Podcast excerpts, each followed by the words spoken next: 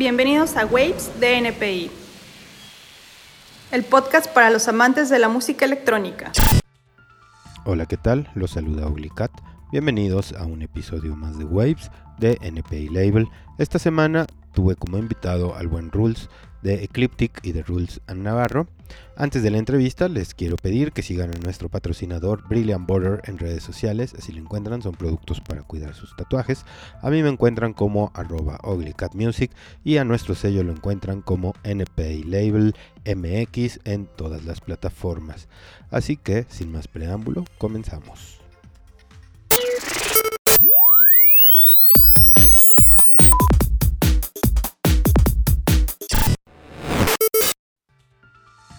Hola, ¿qué tal? Los saluda Oglicat. Bienvenidos a un episodio más de Waves en NPI. Y bueno, pues esta semana tenemos un invitado, pues un invitado considero yo de lujo porque es alguien que ya tiene pues una gran trayectoria y pertenece a uno de los proyectos más vigentes dentro de la escena nacional. Me refiero al buen Raúl. De él lo, lo conocen ustedes por su proyecto Ecliptic. ¿Cómo te encuentras, mi buen Raúl?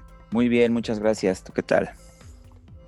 Pues bien, bien, ya sabes, aquí, este, con mucho gusto de, de tenerte por acá. ya había pasado un ratito que tenemos planeando esto. Qué bueno que por fin se dio, ¿no? Sí, aquí estamos ya. Finalmente. Oye, pues, eh, pues como comentaba, pues eres uno de los de los integrantes de un, de un, pues, de un equipo que, que, lleva mucho tiempo produciendo, son Ecliptic. Es uno de los proyectos más vigentes que, que hay en la escena nacional. Eh, pues, ¿Cómo les ha ido? ¿Cómo ha sido este proceso? ¿Cómo, ¿Por qué son tan vigentes hasta ahora? Eh? Pues de hecho ahorita no sé a qué te refieres con vigentes, es vigente en cuanto sigue, digamos que sigue activo. Diría yo que de esa época es de los que, pocos que sigue activo. Y pues de alguna manera, aunque nos hemos enfocado en otras cosas, eh, pues no lo hemos dejado morir, ¿sabes? Hemos tenido altibajos, obviamente, de todos tipos. Y muchas veces hemos tenido la, la hemos platicado así, pues será que más bien ya, o sea, como cerramos el libro y y nos enfocamos de lleno al otro. Y ya que lo platicamos, pues tampoco hay ninguna prisa, ¿no? O sea, si de pronto pasan un par de meses o incluso un par de años y no sale ningún track, pues no significa que haya que darle un carpetazo, ¿sabes? Como algo que hemos hecho desde el principio con mucha pasión.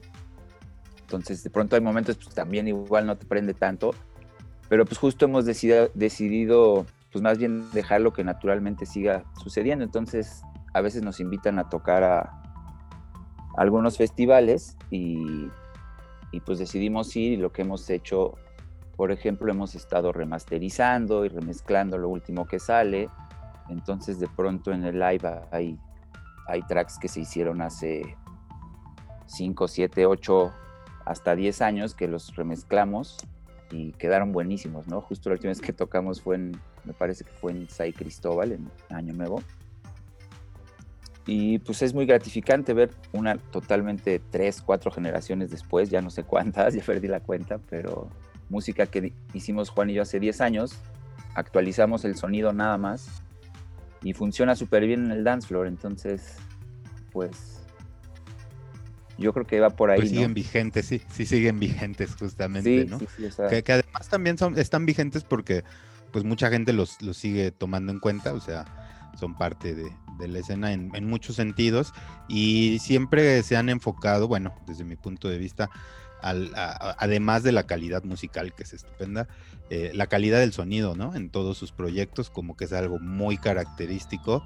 Cuéntanos un poquito de eso, cómo ha sido trabajar, en qué se han especializado cada uno, cómo es su dinámica de trabajo y todas esas cosas. Sí, eh, pues en realidad los dos hacemos de todo un poco, eh, pero sí ya tiene como unos 10 años que yo me empecé a enfocar más en, en, la calidad del sonido como tal.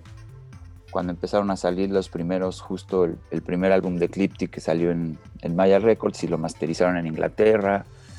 Y toda esa época estuvimos realizando mucha música de Ecliptic en disqueras, en sellos europeos. Cuando yo escuchaba nuestro trabajo en masteriza, masterizado, pues me impresionaba muchísimo, no me llamó mucho la atención. Pero también notaba que faltaba ahí un, un último estirón en ese, en ese sentido. Entonces me empecé a estudiar más, a practicar y por ahí a ver qué falta y darle y darle y darle hasta que poco a poco se fue este, acercando más el sonido a lo que teníamos en mente, ¿no? En, cuanto a calidad de audio, como lo mencionas. Y después, pues es un, ha sido un proceso luego un poco complicado porque digamos que yo al principio sabía usar los sintetizadores que tenía, los pocos que tenía, porque en esa época pues se usaban dos o tres o los que tenías, ¿no? Pero no era para nada este mundo de sintetizadores análogos y virtuales que vivimos hoy en día. Entonces en esa época pues yo trabajaba con un sintetizador análogo, el JP, y tenía pues, un par de sintetizadores virtuales del Reason y ese tipo de cosas, pero con los pocos que tenía los sabía usar muy muy bien, muy muy bien. Leía los manuales y les movía cada perilla y sabía perfecto. Entonces pues era muy bueno haciendo ruidos.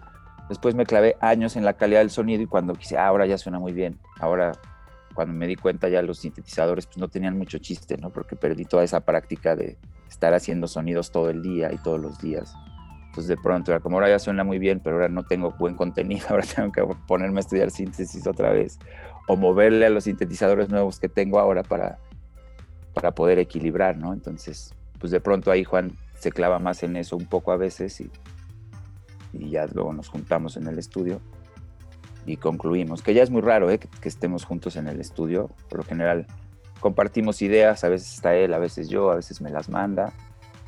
Y como Ecliptic tiene ya un par de años que no estamos en el estudio, aunque hacemos cosas, ¿no? Curiosamente. Claro, y cómo, eh, bueno, en este caso, ¿cuáles son los sintes que tú, que tú sentías que tenías de respaldo, que siempre eran así como pues, los, los que no podían faltar en alguna producción y qué tanto te llegaste a adentrar porque tú eres de, si no me equivoco, eres hasta de los que les da su propio mantenimiento y cosas así, ¿no? No tanto, algunas cosas más o menos tengo idea, pero no este, tanto como darle mantenimiento, no.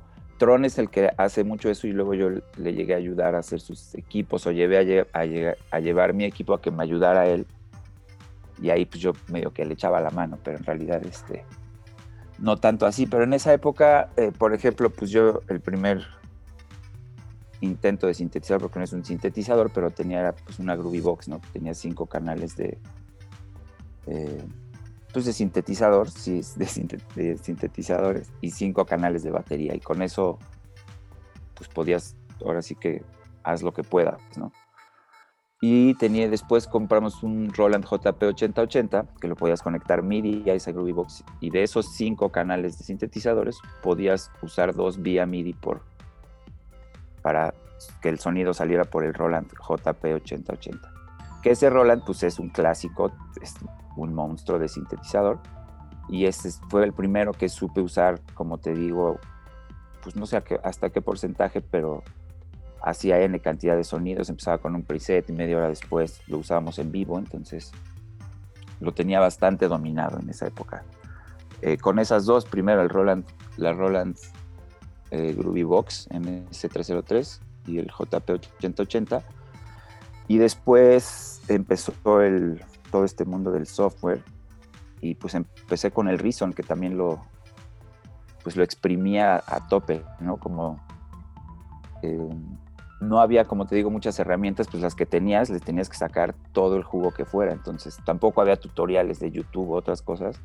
Entonces la experimentación pues se ponía bastante interesante, ¿no? Era pues, a picarle botón por botón a ver qué hace, leer el manual y pues, escuchar música y tratar de, descifrar qué hacía, ¿no? Era totalmente otra cosa. Entonces en esa época pues esos fueron mis, como los que te digo que sabía usar muy bien y con los que pude hacer muchas cosas por esa clavadez de estar ahí haciendo ruidos en los sintetizadores, se podría llamar así. ¿Y cómo pasaron entonces este, esta, digamos, esta etapa en la que vas refinando la forma en que suenan? Y bueno, que, que dices un poco es donde surgió, el, bueno, se consolidó el trabajo en equipo, ¿no? También este, eh, Juanito llegaba con más sintetización, tú ya estabas muy especializado en la parte del sonido y eso te ha llevado incluso a trabajar este, pues, en otras cosas que son relacionadas al audio, ¿no? Sí, totalmente. Justo de ahí, eh, pues ya después empezó el tema de la computadora y fue cuando ahí eh, nos tomó un poco de tiempo. De hecho, estábamos acostumbrados a trabajar en hardware y después, pues cuando llegó el momento de trabajar con computadora, que eventualmente las posibilidades eran muchísimas más, nos tomó algo de tiempo y fue cuando yo me empecé como... Eh, a clavar más en esta eh, área de la calidad del audio.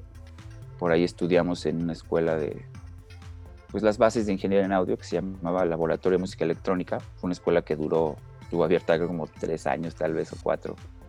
Fuimos de las pocas generaciones que nos llegamos a graduar en una escuela de Nicolás Clau, un ingeniero muy, muy bueno alemán que vivía en México. Y entonces, pues ahí yo me clavé pues mucho tiempo en, él me enseñó la teoría, las bases de muchas cosas y después pues horas nalgan, ¿no? Picándole y probando un ecualizador y otro y es por aquí, esta frecuencia y otra y no. Hasta que de pronto alguien me preguntó, ¿no? ¿Quién te está masterizando? no, pues yo. Ah, pues a ver, masterízame esto. Ah, pues y así se empezó hasta que de pronto me invitaron a dar clases en el SAE, ¿no? Eh, aquí en el SAE de México. Y pues ahí un montón de cosas han sucedido y fue esto que sucedió a partir de ahí, ¿no?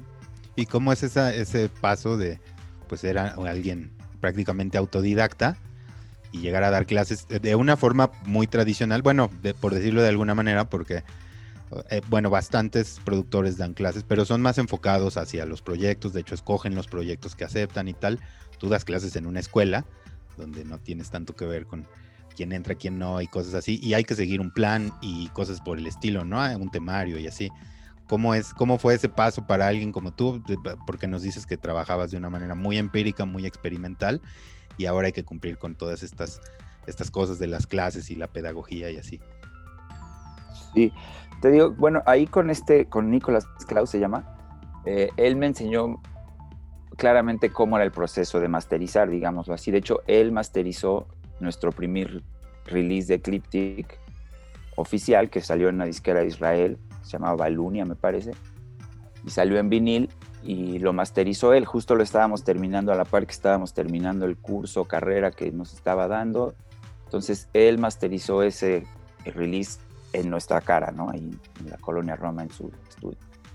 Eh, entonces, eh, de ahí, o sea, tenía bien la idea cómo era el proceso, pero es igual que un instrumento, creo yo, ¿no? Por más que, digamos, si ves en YouTube un video cómo tocar Under the Bridge de Red Hot Chili Peppers, pues te van a explicar en 15 minutos cómo tocarla, pero si no lo practicas diario un par de meses, si no sabes de guitarra, tal vez años, no lo vas a poder lograr, ¿no? Entonces puse el estudio mezclar, masterizar, es más o menos lo mismo. Pues, tenía las bases y luego ya fue como, este, pues a practicar y practicar y experimentar ya un poco más, sí, pero sobre unas, unas muy buenas bases que me dejó este Nicolás, ¿no? Y en esa época, por ejemplo, pues el Psytrance fue cuando empezó a despegar muy duro y pues no había alguien que masterizara Psytrance como tal. Estaban en todo el mundo todos pues, aprendiendo, ¿no? Entonces fue ahí algo que yo pues, empecé a hacer por necesidad y fue que me invitaron allá y fue, pues el proceso la verdad es que fue una súper, como podríamos decir, pues fue un chiripazo de todos que, yo haya acabado en SAE y al final que haya funcionado muy bien, ¿no? Porque ahorita tengo siete, creo que ocho años dando esa clase que es mezcla y masterización de música electrónica. Pero en esa época, pues, eh, la escuela estaba empezando, me invitó un muy buen, muy buen amigo y muy buen DJ, Jerga, que había escuchado el trabajo y dijo, ah, pues ven a dar clases, ¿no? Entonces me invitó y pues yo fui, enseñé lo que sabía hacer. Luego me dijeron, oye, hay que hacerlo con estos plugins, porque son los plugins que tenemos en la escuela. Y, ya fue todo, ¿no? Y entonces empezó a funcionar súper bien y yo digamos que aprendí a dar clases dando clases, porque es muy diferente, como dices, pues escoger a quién darle clases o compartir lo que sabes, que pues sí dar clases en una escuela donde es mucho más oficial y, como dices, ¿no? Pues no tiene muchas veces que ver con el gusto musical o otra cosa, sino es más teórico. Entonces al fin del día resultó que pues tengo una cierta habilidad eh, las clases normalmente pues, no, se me vacían, al contrario, porque luego hay grupos que empiezan de 10 y acaban de 1 y así. He tenido muy buena suerte, muy buenos reviews, acabo con muy buenos amigos, relación larga con los alumnos. Este, entonces resultó algo muy bueno, pero pues fue mera coincidencia porque en esa época pues había poca gente haciéndolo, por eso me invitaron. Y ahora, por ejemplo, ahora si quieres entrar al SAE, es una de filtros, te tienen que hacer este, clases de prueba, esto y lo otro, que todo eso, pues yo en esa época no lo hice. A lo mejor si lo hubiera tenido que hacer, ni de loco estaría dando clases ahorita ahí, ¿no? Ah, claro, ¿no? Que son como las ventajas de ser pionero, Y justamente, y, no es lo primero en lo que eres pionero, justamente acababas de comentar que en el Psytrance, o al menos el Psytrance mexicano, pues su proyecto fue de los, de los pioneros en salir a tocar su propia música en vivo y todo producido por ustedes y montado por ustedes y tal. Y, este fue el caso, ¿no? Pero también la, la, la, parte de dar clases que comentas, que te acerca pues a otros géneros, porque como bien comentabas al inicio, pues se acercó gente que hacía el mismo género que tú tal vez, o en su mayoría, y ahora ya es trabajar en otros géneros que, ah, como dices, tú pones por, por un lado tu gusto musical y te enfocas en la calidad del audio, ¿no? ¿Cómo fue eso? ¿Fue, ¿Te han propuesto algo, así que de plano pues no hubieras considerado trabajar en otro momento o, o, todo te ha ido ahí resbalando poco a poco? ¿Cómo ha sido enfrentarse a otros géneros, al menos en esta parte del mastering? Sí, la verdad es pues todo un proceso. Hay una historia que yo siempre les platico a mis alumnos porque es, un poco inspiracional, pero la primera vez que hicimos una, porque te digo, ¿no? Hacíamos eh, pues nuestras masterizaciones, empezaron a sonar bien, incluso, incluso llegué a masterizar para disqueras extranjeras de Psytrance en esa época. Y pues se corrió la voz, ¿no? Entonces ya también por ahí empezamos con Underground Music y, pues yo empecé a masterizar y la gente pues, empezó a preguntar, ¿no? ¿Quién está masterizando? Suena muy bien y por ahí se empezó a correr la voz, entonces la primera vez que salió como que un trabajo oficial de masterizar otro género, por ahí fue de otro amigo, de Josie Tells, eh, súper amigo, y entonces él como que salió por su lado el, el trabajo, entonces lo hicimos juntos, y pues cometimos una barbaridad de errores que hoy en, ahora en día que doy clase me doy cuenta de los errores, pero en esa época no. Entonces, pues lo hicimos en el estudio de Yossi que tenía mejor equipo, pero yo tenía, nosotros teníamos los plugins, entonces tratamos de juntar todo para sumar y, hacer algo mejor y total que para hacer el cuento corto, este, pues nos regresaron el trabajo, ¿no? Y así, bueno, no, déjame hacer otra, otra eh, otra toma, ¿no? Déjame hacerte una versión B. estaba tan claro para él que no sabía lo que estábamos haciendo que nos dijo, no, no, no, de hecho ya lo está haciendo alguien más, regrésenme lo que puedan de lo que ya les pagamos y tan tan, ¿no? Ni chance de hacer otra versión. Entonces, pues sí fue como un, un poco una bofetada, ¿no? Así como de un balde de agua fría, pues de realidad también, ¿no? Decir, pues, ok, sabes masterizar cierto estilo de música electrónica, ¿no? Ni siquiera, ni siquiera música electrónica como tal.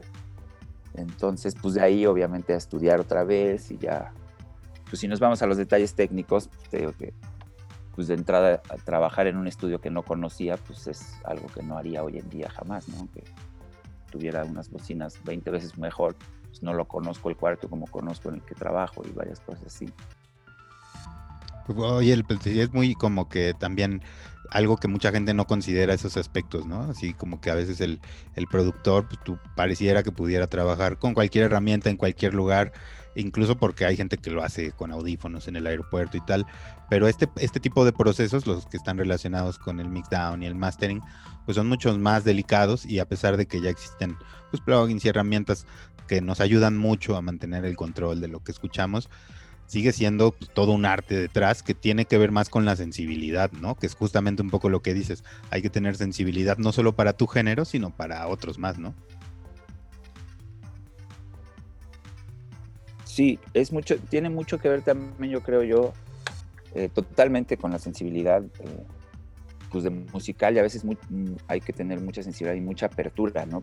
Bueno, pues después del, del corte técnico, eh, estábamos platicando un poquito que para este trabajo del, del, pues, del mastering, eh, tienes que dejar un poquito de lado pues, la parte creativa, ¿no? Y enfocarte en lo que pues, el cliente busca de cómo sonar. Y que ahí es donde un poco la dificultad de todo este proceso, que al final pues ya te ha dado buenos resultados. Incluso ahora ya trabajas de manera más activa en diferentes proyectos de otros géneros, ¿no? Sí, totalmente. Eso es algo que lo empecé a hacer. O sea, siempre hice alguna cosita por aquí o por allá, pero sin tanto como movimiento ni nada, pero que fue, creo que hace como año y medio, dos, después de tanto dar clases y clases y clases, me empezaron a llegar eh, curiosamente clientes de otras cosas, de trap, de hip hop, incluso jazz, y me empezó a gustar muchísimo, ¿no? estoy igual de cuando empecé a hacer música electrónica. Este, me gustó muchísimo, entonces me, enfoqué otra vez un poco en eso en los últimos dos, tres años y ha funcionado bastante bien. Como te digo, me gusta un montón, entonces eso facilita las cosas, ¿no? Es el primer, creo, paso yo para hacer, pues obviamente, cosas y todo este, digamos, eh, todo, porque son una serie de coincidencias las que narras, ¿no? Así desde el hecho de cómo empiezas a dar clases, cómo llegas con otros clientes y todo. Y digamos, eh, coincidentemente te ha llevado más que hacia otra dirección, como abrir un poco el panorama de lo que estás haciendo, ¿no? Incluso, bueno, has trabajado también para instalar tu propio estudio y, ahora ya trabajas pues más tiempo en eso, como decías al inicio, y es parte de tus, de tus proyectos, ¿no? Ya es parte como fundamental de todo tu abanico de proyectos, ¿no? Sí, justamente, pues, eh, no sé, ClickTick estuvimos como más de 10, 12, yo creo que cerca de 15 años muy, muy activos, tocando cada fin de semana, sacando tracks por aquí, por allá. Y siempre el estudio siempre estuvo, un tiempo vivimos juntos, pero la mayor parte del tiempo el estudio ha estado como que en mi, en mi casa, ¿no? Entonces, eh, pero siempre me había gustado, como era un tema justo más eh, creativo, muy creativamente, yo me sentía más cómodo como en un home studio que estaba así como en la sala, sin tanto compromiso, por así decirlo. Poco a poco le fui poniendo más este tratamiento acústico, pero aún así me gustaba tenerlo con los muebles caseros este, que se iban acomodando y mesas de sala y cosas así, porque me, me gustaba mucho sentir que estoy en mi casa, ¿no? Y no, no en un estudio que como que estoy trabajando justamente, ¿no? Más como estar haciendo música en mi casa. Y ahorita que he estado, pues los últimos dos años he estado pasando más parte de mi trabajo haciendo justo mezclando y masterizando música de otra gente. Em, totalmente por primera vez actualicé el estudio más, eh, ¿cómo se llama? Acondicionado, que pueda venir gente a trabajar con una mejor acústica. Quité la sala de mi casa, o sea, como que ya se convirtió en un espacio de trabajo, por así decirlo, que, es, que ha sido esta, toda esta área nueva. De mezclar y masterizar. ¿Y qué tanto es, eh, qué, qué tanto trabajas? Por ejemplo, en un mismo proyecto trabajas en tanto el mix down y el mastering, porque la mayoría de la gente no lo hace o no lo recomienda, eh, o solo participas en una de las dos fases de esta, de este proceso, digamos. No, sí, ahorita todavía este, hago de las dos cosas. Eventualmente lo más profesional es solamente hacer una a tope, ¿no? Eh, yo como que personalmente es una decisión que todavía no la tengo muy clara, entonces pues no me quisiera apresurar. Igual como dices, han sido muchas coincidencias que me, que me tienen hasta acá, entonces pues veremos un poco naturalmente hacia dónde van las cosas, ¿no? De momento me gustan mucho las dos y las hago en un nivel en el que está todavía bastante bien, ¿no? O sea, eh, hay niveles en los que sí, hay trabajos que son más grandes que sí les digo, no, sabes que yo, yo lo mezclo y lo podemos mandar a masterizar aquí o allá, o cierto tipo de cosas, pero hay proyectos que más chicos que perfectamente se pueden hacer, la calidad sube muchísimo y, todos felices. Muy bien, y ahora cuéntanos un poquito del, estudio, eh, cómo es esta reconfiguración del espacio, eh, qué tanto lo, lo, hiciste de una manera más, por decirlo de alguna forma ejecutiva, no sé, como pensando en un espacio de trabajo, eh, y, cómo ha ido y cómo cambió esto también en tu forma de trabajar. Eh, ¿Te costó algún trabajo reubicarte? ¿No te costó trabajo? ¿Te sientes con esa misma sensación o perdió esa sensación de estar en tu casa? Eh, pues digo, también con todo esto, ahorita con toda la situación, de entrada me hizo muy bien porque fue como mudarme dentro de mi misma casa y pues después de un año y medio estar encerrado. Aunque la mayor parte del tiempo he trabajo en mi casa desde hace muchos años, que es el estudio, pero pues obviamente ahorita sí fue el encerrón de encerrones, ¿no? Entonces después de este, un año de estar encerrado, que estaba clavado en el estudio, justo por parte de esa clavadez fue que me empezó a nacer la idea, estaba también estudiando un poco el tema de acústica y de estar ahí entre que clavado y así fue que dije, pum, mejor lo cambiamos de una vez.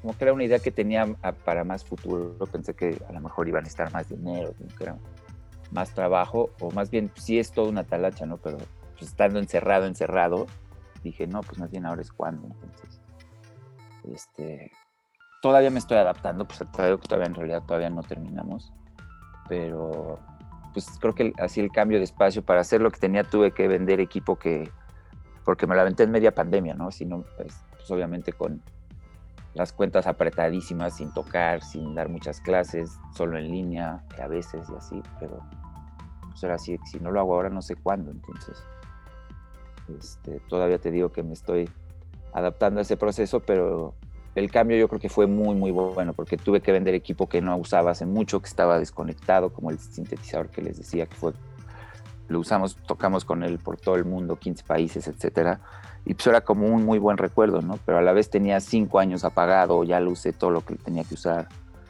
Entonces, como ese equipo, pues me deshice de muchas cosas que ya no usaba, sacar cosas que ya no servían, y eso, te da un aire nuevo, ¿sabes? En todo, como entrar a una casa nueva, en mi misma casa. Y cambió mucho, creo que me dio una muy buena, como como un aire nuevo, ¿no? Como una muy buena refrescada. También esta parte de refrescar todo el espacio, justamente es a lo que iba, un poco cómo es esta parte de la acústica, o sea, el reconfigurar pues también es muy complicado, mucha gente no lo entiende y no lo sabe, pero es muy complicado eh, acondicionar acústicamente un espacio. Y justamente aquí platicábamos con el buen Josie Telch hace unas, una semana, que este, justamente esa parte del acondicionamiento acústico, muchas veces uno llega solo a aproximaciones, ¿no? Porque es como muy complicado, hay que hacer muchas mediciones y eso. Y esa creo que hacia dónde ibas. ¿Cómo te fue a ti con esta parte? Sí, de hecho fue, una, fue el principal motivo de, de cambiarme porque en el cuarto que tenía era la sala de mi casa y entonces la mitad la sala y la mitad del estudio, como una parte ahí, pues como que un lado y otro lado y, justo, pues como te digo, ya sabes, este pandemia, encerrón brutal, pues me puse a, a, leer o a intentar entender cosas que no entendía muy bien, como acústica, por ejemplo.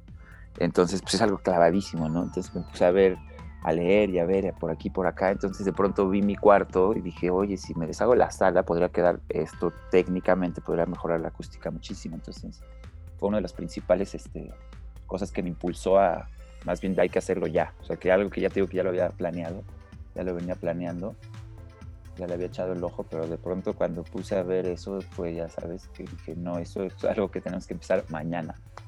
Y entonces, pues sí, a medir, a ver qué onda, que es como decías, bastante complicado. De hecho, no hemos acabado, ni soy tan, o sea, no es que sepa tanto en eso, simplemente pues, entiendo las bases.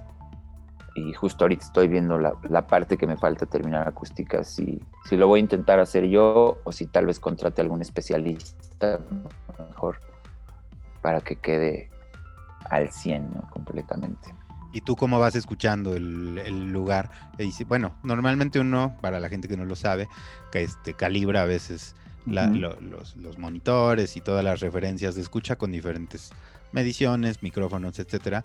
Pero además, pues, siempre uno pues, trata de poner los tracks que mejor conoce, cómo suenan y todo eso. Eh, ¿Tú haces eso también o te guías solamente por las mediciones? No, pues sí, de todo un poco, ¿no? Sí, de hecho, eh, pues lo primero que hice antes, porque justo en ese momento estaba ya haciendo bastante trabajo de mezcla y masterización, entonces, pues de entrada necesitaba tener un hueco para poder entregar todo y no tener trabajos hacerlos allá y acá, porque pues, sí cambia mucho la acústica. Aunque mejoró mucho, pues el cambio obviamente al principio es un poco, te digo que todavía es algo en lo que estoy todavía este, acostumbrándome, pero... Eh, se me barrió cuál era la pregunta. de cómo escuchas ahora tu, nueva referencia. Mm. ¿Cómo, cómo pusiste tracks que, que conoces y todo? ¿Y cómo escuchas? ¿Tú lo escuchas bien? ¿Te gusta más? Eh, ¿Te causó ahí alguna incertidumbre o algo?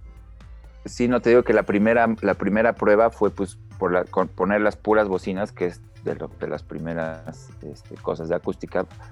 Primero con las puras bocinas donde tendrían que estar con unas bases ahí y a escuchar música, ¿no? los trabajos que estaba haciendo, música que me gusta. De hecho, ahí este, en mi Facebook, eh, justo puse en algún momento, siempre en mi Facebook pido recomendaciones musicales y me llegan súper un montón de cosas interesantes.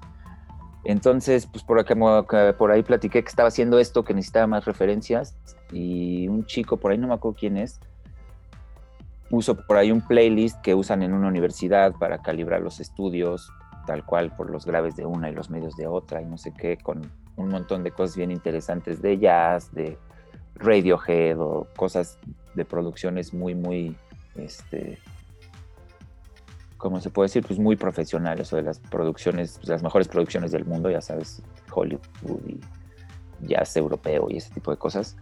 Entonces, pues estuve referenciando con un montón de cosas, de música que me gusta, de música que no me gusta, de música que estoy haciendo, hasta que... Y está muy cañón porque mueves las bocinas 30 centímetros y cambia totalmente, ¿no? Y de pronto hay veces que, por ejemplo, los bajos se disparan. No sabes si están disparando o si no se oían bien antes. Entonces, por eso es cuando tienes que medir para saber qué es lo que está pasando y ahí encontrar el punto medio justo entre que la medición y que tú también escuches y, te haga sentido, ¿no? Que ese es como pues lo principal. ¿Y tú utilizas el SonarWorks? Eh, lo utilizo cada vez menos, la verdad. Justo ahora que me cambié acá en el estudio, la diferencia es mucho menos.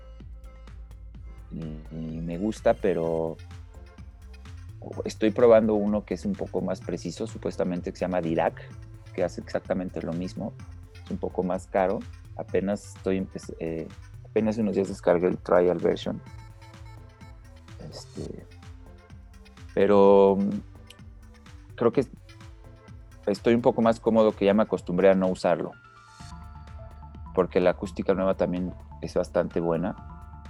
Entonces, de por sí cuando lo uso, usaba el, porcentaje del mix down como menos del 80%, 70, 60. Depende mucho del cuarto, ¿sabes? También hay cuartos en que no puedes vivir sin SonarWorks porque la acústica no te lo permite. Entonces, aquí pues sí, afortunadamente se puede, entonces. Porque es un poco ahora la, la, pues, discusión, para algunos incluso es hasta polémica, de si se tiene que usar forzosamente un software de este tipo o se puede hacer como se hacía antes, cuando había menos elementos eh, de forma técnica que se pudieran emplear, ¿no? En este caso, pues tú eres de los pocos que, que, se, que dice esto. Bueno, de los que yo he entrevistado, muy pocos se, inclinan por, por la pura referencia auditiva. La mayoría se inclina por, por el SonarWorks. Eh, y por ejemplo, digamos, ahora que estás trabajando todo en toda esta parte y así, ¿también te, guías por los audífonos? Eh, pues lo ideal es, entre más referencias tengas, mejor. Que digo, como te digo, no me inclino por no usar SonarWorks, todo depende de las circunstancias, ¿no? Te digo que hay cuartos que definitivamente no podrás trabajar sin SonarWorks. Y para la, gente que no tiene mucho tratamiento acústico o la mejora eh, medidas en el cuarto y eso, pues definitivamente es una súper, súper herramienta. Por ejemplo, para con audífonos, ¿no? Hay gente que ya ves que el SonarWorks puedes calibrar tus audífonos, los Sennheiser de DJ, los HD25, esos los calibras con el SonarWorks para audífonos. Y yo he escuchado música que me mandan, que mezclan así, que suena súper, súper bien, ¿sabes? No le pide nada a nadie. Eh, depende como si tienes un buen estudio y eso, pues sí puedes ver, ¿no? Yo, eh, pues obviamente, entre más referencias tengas, mejor.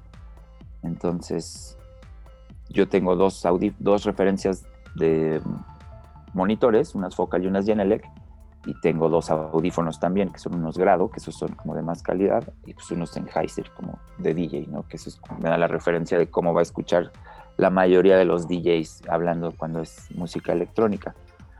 Entonces, pues cuando son proyectos más importantes o que sí merecen toda la calidad, pues obviamente hay que referenciar por los cuatro.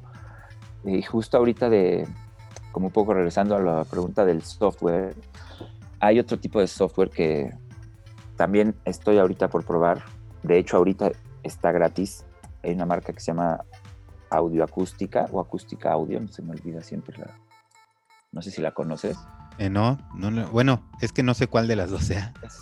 acústica Audio se llama. Ah. Tiene unos plugins que funcionan muy bien. Sí, sí, sí. Pero justo ahorita hay eh, varios, varias marcas haciendo esto que es emulación de estudio. Es parecido, pero es como una nueva versión de, de lo que es SonarWorks. Entonces, con, cual, con cualquier audífonos de una buena marca, tú le pones al software, estoy usando estos audífonos, y entonces te recrea el espacio como si estuvieras en la cabina de Abbey Road Studios, que tienen tales monitores y que se escucha así. Entonces, dicen los reviews que las eh, emulaciones son muy, muy, muy buenas. Entonces justo ahorita hay uno gratis en Acústica Audio, es la marca, para los que están escuchando. Si les interesa esto, está gratis hasta el primero de octubre, es acústica-audio.com. Y donde tú puedes probar cómo se escucharía tu música en otro estudio, pero en tus audífonos, ¿sí me explico? Claro que. Es como una, es como una tecnología nueva parecida a SonarWorks. Entonces eso me interesa porque puede ser como tener otra referencia dentro de tu mismo estudio. Que SonarWorks también lo puedes usar así, ¿no? Como otra referencia. Y que también serviría para los que viajan, ¿no? O sea, si tienes la posibilidad de emular diferentes escenarios, te, te, ayuda mucho para los que viajan, siempre y cuando también tengas como esa, lo que comentábamos, ¿no? Esa parte de esto es como yo creo que sonaría bien en ambos sistemas o en todas mis referencias y al final lo tienes que comprobar, ¿no? Regresando del viaje tienes que ver que así sea, ¿no? Al final de cuentas tienes que regresar a lo que el oído dice, ¿no? Claro. Sí, bueno, hay, hay audífonos ya hoy en día que, o sea, hay, mucha gente justo haciendo lo que dices que es viajando y trabajando en, en un cuarto con audífonos. O sea, obviamente hay todo tipo de niveles de audífonos, pero hay audífonos este, como los Audis que cuestan 3 mil, 4 mil dólares, ¿no? Y pues muchos, muchos, yo no he tenido la oportunidad de escuchar unos de esos, pero veo que mucha gente, ingenieros pues muy conocidos, hay veces que ya trabajan con ese tipo de, con audífonos y laptop y este tipo de plugins.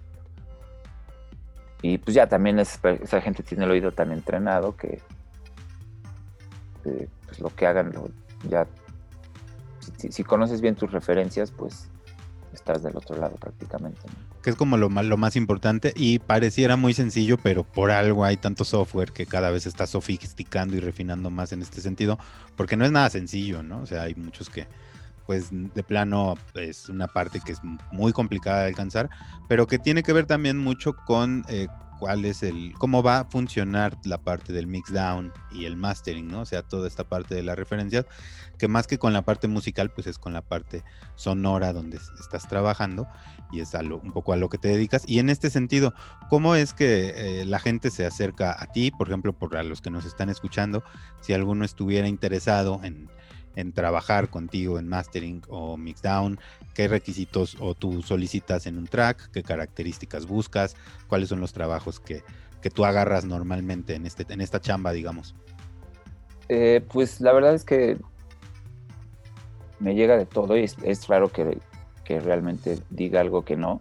Lo que hago normalmente es escuchar y depende de lo que, de lo que escuche, es qué tanto trabajo hay que hacer, ¿no? Entonces, muchas veces últimamente justo me busca gente, tanto para clases, eso me ha pasado últimamente en clases como en trabajos, que me dicen, Oye, quiero, quiero masterizar esto, ya está listísimo. Yo lo escucho le digo, sí, te lo masterizo, pero si en realidad quieres subirle el nivel cañón, en mezcla todavía hay muchos detalles que se podrían arreglar que en la masterización van a hacer diferencia, ¿no? Igual en las clases vienen a buscarme. Me dice, oye, quiero aprender a masterizar porque ya sí, y cuando escucho bien, digo, no, más bien necesitas aprender a mezclar súper pro, ¿no? Eso hace esa, esa diferencia. Entonces, este, pues muchas veces te digo, ahorita lo que hago es que si quieres llegar al, a las referencias, normalmente se trabaja con referencias, pues hay que trabajar desde la mezcla, ¿no? Entonces, pues es escuchar, escuchar lo que me, lo que quieran mejorar con una referencia del sonido parecido al que quiere llegar. obviamente no tiene que ser igualito, pero... Y de ahí pues ya, ahora sí que determinar qué tanto hay que meterle, ¿no? Y por ejemplo, suponiendo, bueno, en un proceso de, mezcla donde tú también puedes trabajar, eh, ¿cuáles son los, eh, los elementos básicos? Bueno, yo considero en lo que yo he escuchado de tus proyectos, eh, tanto en Ecliptic como el de Rules y, y bueno, cuando tocas también como Rules Navarro, eh, me, me, pues, me llama mucho la atención que, digamos, el sonido que ustedes alcanzan, pues es, este, pues digamos, muy, muy refinado, se siente como en, los sistemas, pues se sienten como esas capas y, y digamos, muy atractivo para el dance floor, para mi gusto tienen como mucho conocimiento de cómo suena el groove, cómo debe de tener alcance y eso, y creo que es algo que dentro del proceso de mezcla se logra pues básicamente con compresión y ecualización de calidad, ¿no? O sea, no mucha ecualización, no mucha compresión, pero lo necesario y que suene refinado. Ahí tú cómo trabajas toda esa parte.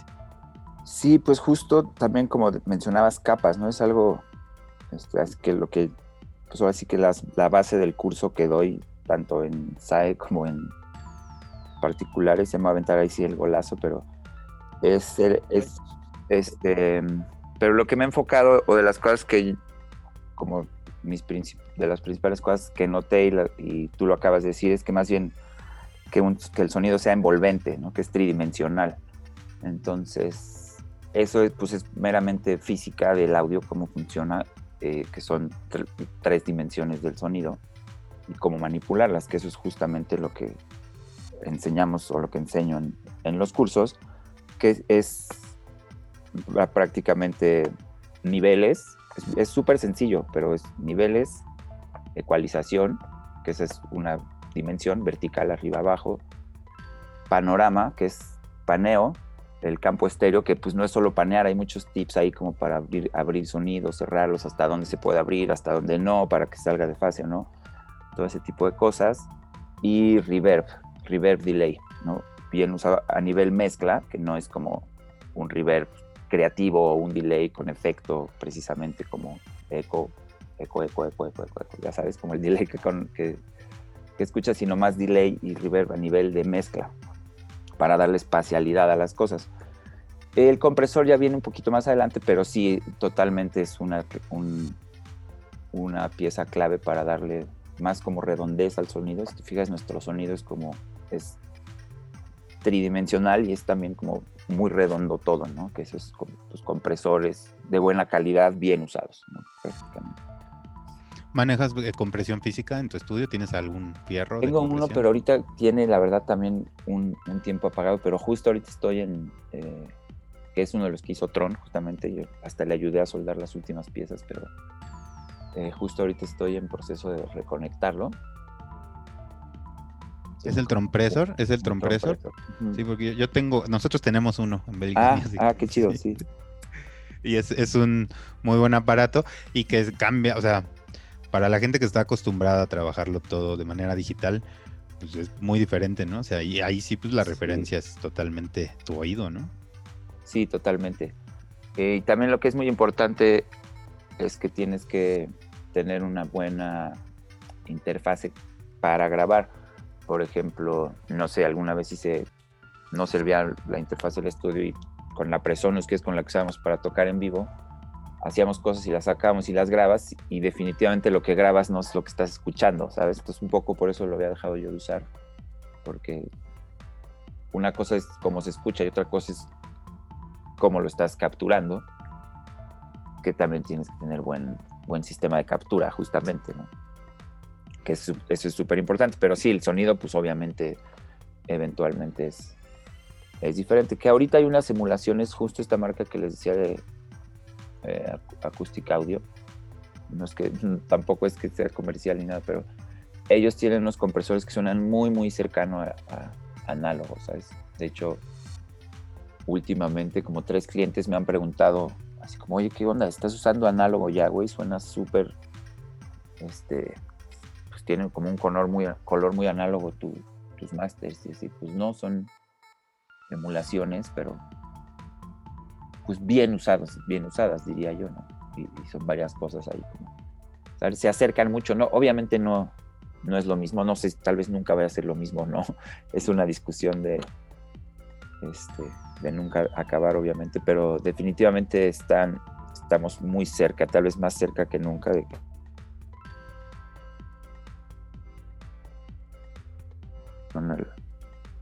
¿Y crees que en algún momento haya el, cambio, que suene mejor el digital que el análogo? Pues en teoría no hay una limitante por la cual el digital no podría sonar mejor que el análogo, ¿sabes? Simplemente son diferentes. Técnicamente, muy técnicamente hablando, eh, pues no hay, no hay, el audio digital no tiene realmente muchas limitaciones, ¿no? Son, son ciertas cositas que se pueden, como te digo, emular y, llegar muy cerca. Pero yo creo que más bien la, cosa ahorita pues es eventualmente la, la fusión de las dos cosas, ¿no? Lo que viene ahorita, por ejemplo, muy, muy fuerte porque es también mucho el tema de practicidad.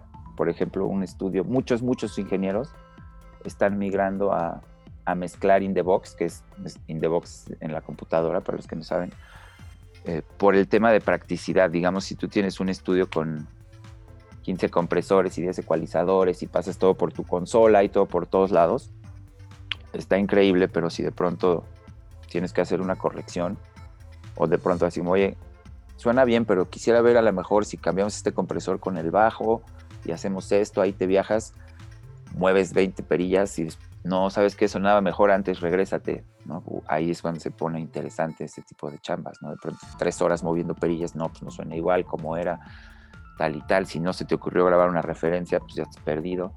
Entonces, muchos ingenieros tienes un estudio enorme, no puedes trabajar en otra cosa hasta que no terminas una canción. Entonces, si un día te despiertas y dices, esta canción me da hueva, quiero trabajar otra, pues no puedes porque tienes todo el estudio setopeado para esa track, ¿sabes? Entonces, la cuestión del análogo con la practicidad y lo cercano que está lo digital con lo análogo, eh, ya es un tema entre ingenieros muy avanzados de Hollywood y de, este, de los ingenieros más reconocidos del mundo, hablan, hablan mucho de esto. Entonces ahorita lo que creo yo, ya lo ves, ya lo ves en varios equipos, pero creo yo que va, va a ser como tendencia, es hardware que tiene una parte digital que puede ser el recall, ¿no? que es grabar presets, pues podrías como un compresor muy análogo, pero que las perillas las puedes controlar digitalmente y grabar preset de masterización, podcast, NPI.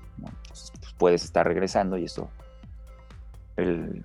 conservando esa calidad de sonido, pero con la practicidad de lo digital, ¿no? Eso es algo que, que ya se empieza a ver en, en bastantes hardware.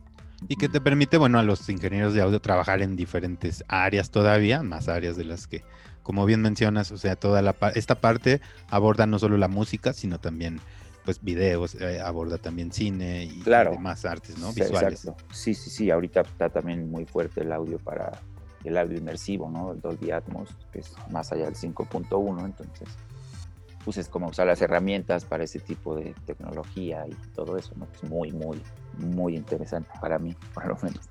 ¿Y tú ya, ya, anda, ya le andas caminando por esos, por esos rumbos? ¿Vas para allá o cómo, cómo ves, pues cómo me ves encantaría, tu trabajo ahí? Estoy estudiando, estoy estudiando justo la eh, posibilidad de, de, cómo empezar a, a ver qué, qué, onda por ahí, ¿no? Tengo idea, tengo bastante idea cómo funciona, pero como te digo, ¿no? O sea, tengo idea por dónde va el tiro, pero pues es cosa de clavarte a hacerlo y es, es algo que sí quisiera hacer en un futuro cercano, digamos que a corto plazo. Sí, la verdad es que suena bien interesante y sí suena muy, muy ligado y digo más con este, con todo este, esta reconfiguración de tu estudio y tal, sí, como que suena sí, sí. ya lógico el paso, ¿no? Hacia, esa, hacia, esas disciplinas que al final Totalmente. de cuentas ya es un poco también someterte, o sea, si acá tienes comprometido un poco tu parte creativa, allá es ponerte a trabajar en un equipo de trabajo y así, ¿no? O sea, me imagino que ha de ser súper complicado. Sí, no, y también justamente lo que me llama mucho la atención es que creativamente es como todo un campo nuevo que está inexplorado. Bueno, no inexplorado, pero si lo comparas con el audio estéreo o el 5.1, pues sí, ¿no? Es como la evolución 5.1, pero abre las posibilidades muchísimo, ¿no? O sea, fuera de, de, lo que es usarlo para películas o series, como cuestión creativa, yo creo que hay pues, muchísimo campo, ¿no? Pero y además es un terreno muy dinámico, no sé si estás de acuerdo, porque pues con cada producción, sobre todo las grandes producciones, pues tratan de innovar en todos los aspectos y este es uno de ellos, ¿no? La parte sonora. Claro. Y es, es, es muy, muy dinámico, ¿no? Y sí te obligan a estar constantemente con, con toda la nueva tendencia, tanto en equipos, plugin, software, todo. Y, y además técnicamente estar, ser muy capaz, ¿no? En, en todos esos aspectos. ¿Qué tanto eh, piensas tú que, es tan diferente, digamos, esa forma de trabajar a como lo has hecho. O sea, hasta, ya ahora que estás pensando en abrirte a, todo lo que implica tu, tu, tu, trabajo de mastering y en estas nuevas disciplinas, ¿qué tanto lo ves tú? Si te, si te ves ahí dándole duro a todas esas partes, porque sería muy absorbente a la vez, ¿no? Sí, pero al fin del día, este, bueno, las, como te digo, las bases del audio, pues son, y la física del audio es, pues mucho las bases, ¿no? Es como entender que es otra cosa que yo siempre les enseño o trato de que entiendan los alumnos, eh, que entiendan el porqué de las cosas y no cómo hacerlas, ¿no? Así como haces tu kick, tu bajo, ¿no? Sí te puedo enseñar cómo hice la secuencia y cómo hice el kick, pero lo más chido es que entiendas por qué hice las cosas así, ¿no?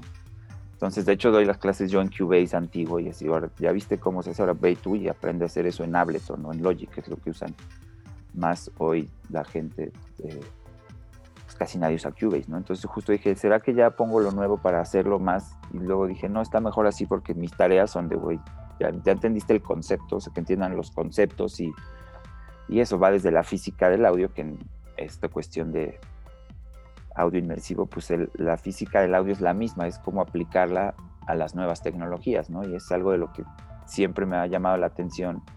Por eso me, dan ganas de meter las manos, porque es como, como dices, ¿no? o sea, la tecnología en este caso te empuja, ¿no? Siempre, siempre es como, si te das cuenta, no sé si lo has pensado, leído, visto, pero estira y afloja entre la tecnología y la creatividad, ¿no? O sea, sale nuevas herramientas o sea, ahí van todos los productores encima a ver qué se puede hacer, como tipo el autotune, ¿no? Si salió el autotune y de pronto el autotune acabó siendo un efecto creativo y ahora todo suena así, entonces los de autotune ahora tendrán que ser una nueva versión que se adapte a lo que hicieron los, eh, los que ya abusaron del autotune, entonces se van uno empujando a, a otro, ¿no? Entonces, pues te tienes que adaptar a lo nuevo, pero a la vez cuando hay un empuje como este, que digamos, en este caso la tecnología está empujando, como dices tú, pues a nuevos plugins, nuevas herramientas, cómo se usa. De entrada necesitas más bocinas en tu estudio, tal vez necesitas otras interfaces, pues es todo un confrontarte con la tecnología, ¿no? Como cuando, siempre que aparece algo nuevo.